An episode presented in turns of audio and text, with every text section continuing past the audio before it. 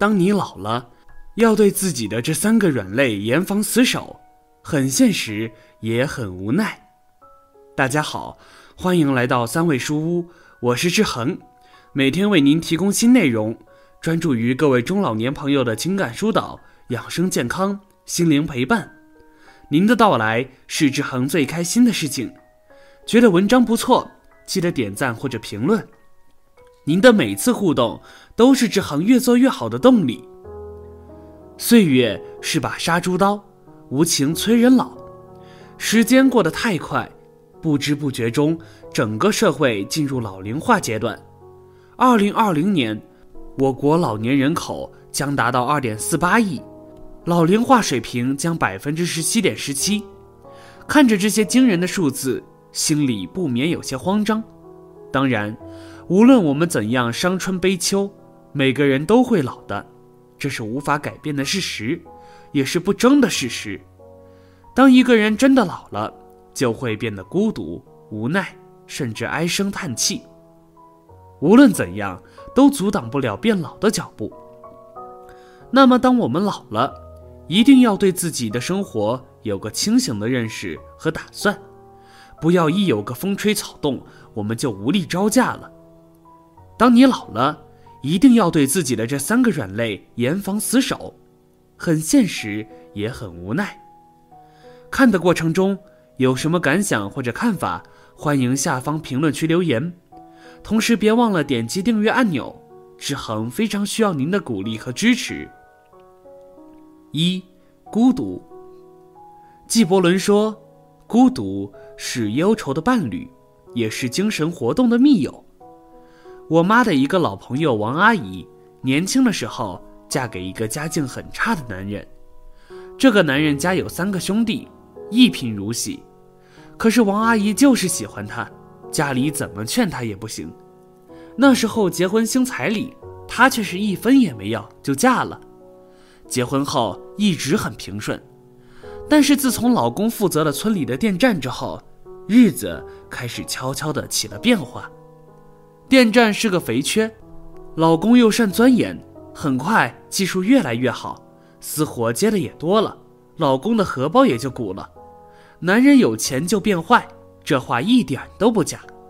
老公很快就有了外遇，王阿姨不是不知道，可是她装不知道。她性格懦弱，不想吵也不敢闹，她觉得老公玩累了，早晚会回来的。再说他们都有儿有女的人了。所以她愿意等，但老公拗不过新人的折腾，于是就和王阿姨摊牌，最终还是离了。可是王阿姨很不情愿，离了以后的王阿姨可是比以前好太多了。我们都觉得她这个婚是离对了，可是王阿姨却对我妈说，她还是害怕一个人过，她总觉得没有人陪很孤独。我妈说她没出息，还真说准了。因为王阿姨的老公后来被小三甩了，然后她竟然又想回归家庭了，而王阿姨竟然完全接纳她了，真的让我们所有人都惊呆了。因为害怕一个人过，就选择和消耗你的人在一起吗？可是王阿姨显然不明白这个道理，她很高兴老公的回归，她觉得一家人又在一起了。听说王阿姨的老公现在一身都是病。阿姨基本上天天不是陪在老公去看病的路上，就是在家里伺候生病的老公。前些日子，老公好像突发脑血栓，幸亏抢救的及时，治好了。可是手脚多少有些不灵便了。王阿姨现在天天在床边给老公端茶倒水，都瘦了好几圈。少年夫妻老来伴，如果老公年轻的时候待你很好。两个人在晚年相濡以沫也无妨，可是王阿姨的遭遇显然不是这样。据说这个男人现在还经常对王阿姨大呼小叫的，并没有在回归之后对她有什么歉疚。那么王阿姨为了不孤单，非要这个累赘，实在是让人太难以理解了。人到晚年不能太怕孤独，有时候孤独是生命的礼物。当你能够享受它，才是真正的强大与成就；而如果你害怕它，那你就只能与凄惨相伴了。二，儿女。佛说，夫妻是缘，儿女是债，无缘不聚，无债不来。其中对“儿女是债”这句话，志恒是深有感同，因为你养儿子、女儿，你尽心尽力的养，你并不知道最后他们谁能够成才，谁不能成才。甚至有的儿女可能连成人都成不了，最后会成为你一辈子的负担。这不是债是什么呢？这时候做父母的你要想得开，不要在孩子成年之后还继续去负担他的生活，因为你越负担，他越自立不了，然后你自己说不定也被拖垮了。老家的李奶奶就是这样的，她早早就守寡了。含辛茹苦，自己舍不得吃，舍不得穿，把好的都留给两个孩子，自己从年头到年尾不舍得买件新衣服穿，好不容易把两个孩子拉扯大，可谁知孩子并不按照他期盼的样子走。儿子上了初中，不好好学习，跟社会上一群不三不四的人混在一起，李奶奶耐心相劝也没有用，最后算是长大成人了。也愿意上个班，可总是三天打鱼两天晒网的，常常因为旷工而被扣工钱，差点被开除，没少让李奶奶操心。闺女算是成绩还好，最终上了卫校，可谁知她毕业工作后和外地的一个小伙子谈恋爱，被爱情冲昏了头脑的她不听劝阻，非要远嫁。王大娘以死相逼，也没能改变她远嫁的想法。唉。这个闺女也是指望不上了。那么，既然孩子可能都指望不上了，那么李奶奶总得自己手里留点提己钱吧？然而，李奶奶不这样想，她觉得孩子比她更难。她退休工资没多少，可是特别节省，只要凑够了整数，她不是支援儿子，就是补贴女儿，手里从来没有余钱。直到后来生病住院了，他才发现。囊中羞涩，儿子倒是来了，一个子儿也没有；女儿也只是拎着一点水果来，钱上也是一毛不拔。最后还是李奶奶一个做医生的亲戚帮她垫的钱，这事给他的打击挺大的。躺在病床上的李奶奶终于想明白了：儿女还能指望吗？能指望固然好，不能指望就得自己指望自己呀。临床一个大妈也和他说：“别管那么多了，儿孙自有儿孙福吧，晚年靠自己，你手里得有两个钱呀。”李奶奶算是想通了，以后的日子她自己得存钱防老，不能再补贴孩子了。人到晚年，谁都想有个孝顺的孩子能够给自己尽孝，可是现实却是很多年轻人不啃老就已经谢天谢地了。所以，别再惦记着他们的生活了，不要让他们成为你的软肋，你早该放手了。正所谓，爱到深处是放手，你要舍得让你爱的人吃点苦。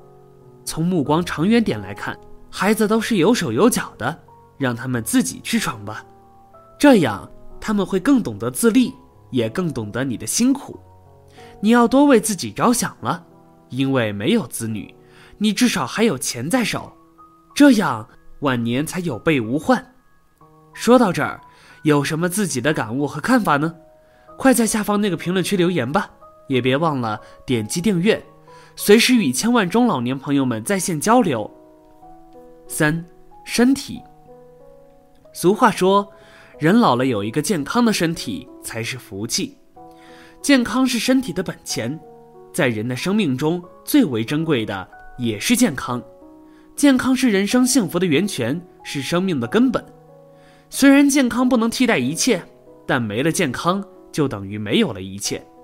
要想拥有健康的身心，就得吃好，不要亏待自己。